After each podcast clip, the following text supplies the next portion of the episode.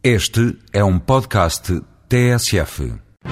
Na edição de hoje do Voz Europa, a eurodeputada Edith Estrela explica as diferentes competências do Conselho Europeu, da Comissão Europeia e do Parlamento Europeu. Portanto, as três instituições, digamos que a Comissão uh, zela pela aplicação da legislação europeia nos diferentes Estados-membros, que o Conselho representa os 27 Estados-membros e o Parlamento Europeu representa os cidadãos. Portanto, o Parlamento Europeu dá voz aos cidadãos europeus. E, portanto, digamos que é o órgão por excelência de, de debate eh, político eh, que tem um grande poder e, sobretudo, a partir do Tratado de Lisboa, ao que seja ratificado, ainda vai reforçar os seus poderes de co-decisão. Portanto, digamos que tem tanto poder como tem o Conselho no que diz respeito eh, à aprovação legislativa.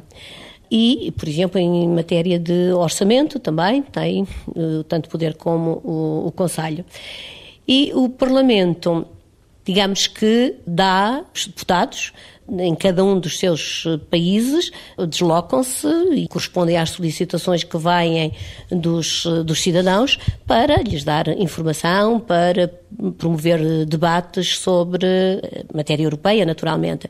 Portanto, digamos que o Parlamento Europeu é um órgão essencial para o debate político e para representar uh, os interesses dos cidadãos.